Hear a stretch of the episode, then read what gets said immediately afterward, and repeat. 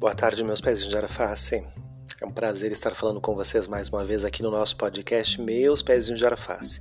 E hoje, dia das eleições no Brasil, eu não poderia furtar meu direito de não falar uh, sobre a presidência da República, né, que é um regime constitucional brasileiro que opta uh, pelo presidencialismo e, portanto, nos define com o cargo máximo de presidente da República, né, e que tem livremente uh, seus auxiliares diretos, como os ministros de Estado, que não tem interferência do parlamento e que, no caso do Brasil, é o Congresso Nacional. Mas, para vocês entenderem, o Brasil é uma república federativa desde o dia 15 de novembro de 1889, quando um golpe militar comandado pelo Marechal Deodoro da Fonseca, que foi o primeiro presidente do Brasil, pôs fim ao Império Brasileiro e, portanto, à monarquia constitucional parlamentarista que eh, estava em vigência até o momento e que acabou com a deposição de Dom Pedro II do Brasil. O presidencialismo foi introduzido pela primeira Constituição Republicana no dia 24 de fevereiro de 1891, que tomou como modelo a Constituição dos Estados Unidos de 1787. O parlamentarismo republicano chegou a ser instituído no Brasil pela emenda número 4 em 1946 já deixa de ser república efetivamente e o parlamentarismo republicano foi instituído no, no Brasil em 46, né? E tratava-se de um expediente para superar a grave crise política e permitir a posse do vice-presidente João Goulart, que era acusado de ligação com os comunistas. A curta experiência parlamentarista, no entanto, não deu conta dos graves problemas políticos, econômicos e sociais pelo qual o Brasil passava naquele momento. Então, mais tarde, em 7 de setembro, né, de 1993, através de ato das disposições constitucionais à Constituição de 1988, o povo brasileiro, através de um plebiscito sobre a forma de sistema de governo, pôde escolher, pôde votar entre república e monarquia, que deveria então vigorar no país. A monarquia seria parlamentarista, né?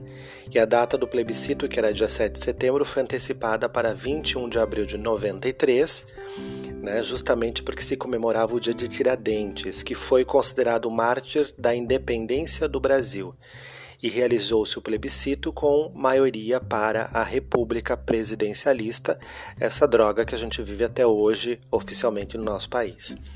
O mandato do presidente do Brasil é de quatro anos, com direito a uma disputa pela reeleição consecutiva. A atual Constituição de 88 havia fixado inicialmente um mandato de cinco anos, sem poder se reeleger. As anteriores Constituições do Brasil fixaram mandatos de 4, 5 e 6 anos. Exemplos: Eurico Gaspar Dutra, Juscelino Kubitschek, Ernesto Geisel e José Sarney foram os presidentes que exerceram mandatos de cinco anos.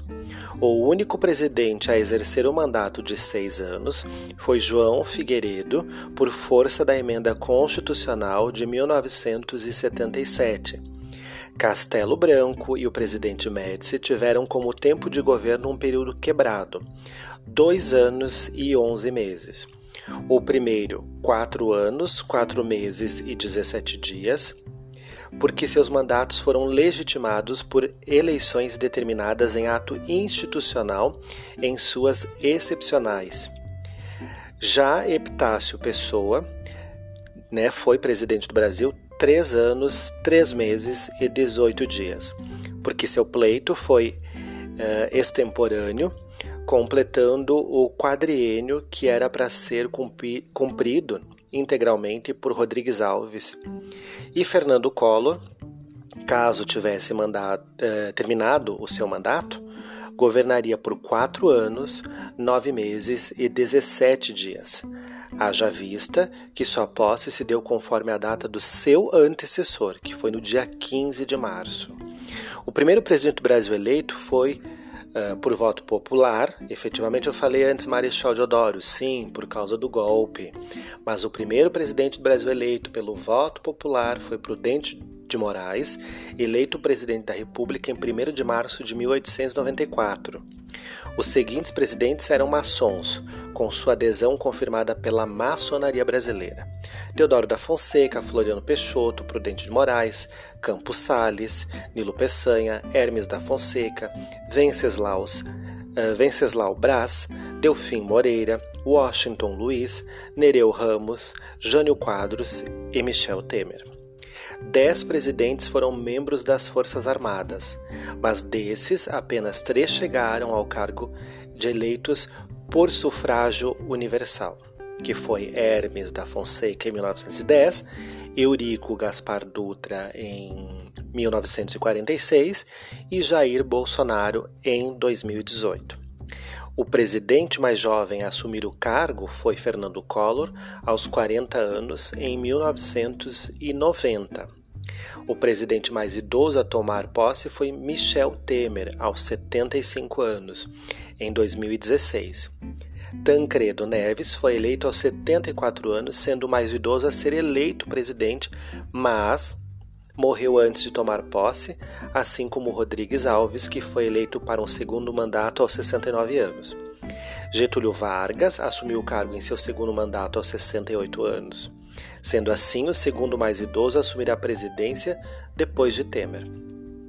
Foram depostos três presidentes: Washington Luiz em 1930, Getúlio Vargas em 1945, que formalmente renunciou à presidência, João Goulart em 1964, Costa e Silva foi afastado do cargo por motivos de saúde em 1969 e foram eleitos e não tomaram posse Rodrigues Alves que morreu de gripe espanhola, Júlio Prestes por causa da Revolução de 30 e Tancredo Neves por motivo de doença e, por fim, a sua morte.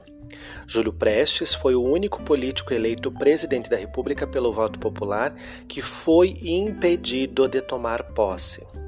Renunciaram os presidentes Teodoro da Fonseca em 1891 e Vargas forçadamente em 1945. Jânio Quadros em 61 e Fernando Collor de Mello em 1992. E cinco presidentes enfrentaram processos de impeachment sendo eles Carlos Luz e Café Filho, ambos em governo de 55, e ambos, ambos aprovados, né? Numa observação interessante, Café Filho havia anteriormente se licenciado da presidência por problemas médicos. Getúlio Vargas também sofreu processo de impeachment, que foi rejeitado pela Câmara Federal. Fernando Collor, em 92, que mesmo tendo renunciado, teve seus direitos políticos cassados por oito anos pelo Senado Federal. Dilma Rousseff, afastada definitivamente do cargo em 31 de agosto de 2016, assumindo o cargo seu vice-presidente Michel Temer. Dilma, porém, teve preservados os seus direitos políticos em votação em separado pelo Senado. Essas são algumas curiosidades a respeito da presidência da República no Brasil, já que nosso país se chama né, República Federativa do Brasil. E no momento nós estamos passando por uh, horas das eleições. Aliás, as eleições já ocorreram, as votações já estão acontecendo no momento que eu estou gravando esse podcast de hoje. E em algumas horas nós saberemos quem será o mandatário do nosso país pelos próximos quatro anos. E para concorrer à presidência é necessário observar as limitações impostas pela Constituição.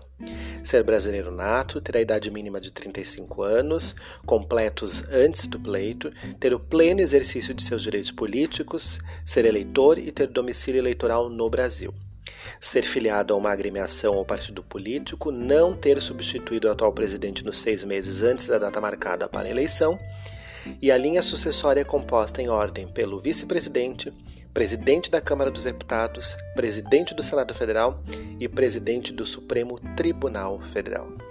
Essas são algumas características do presidente da República. Votem com consciência para quem não votou. Quem votou, boa sorte e que o país uh, avance cada vez mais. E nosso podcast Meus Pezinhos de Alface volta a qualquer momento com muito mais informações. Beijos e sucesso sempre!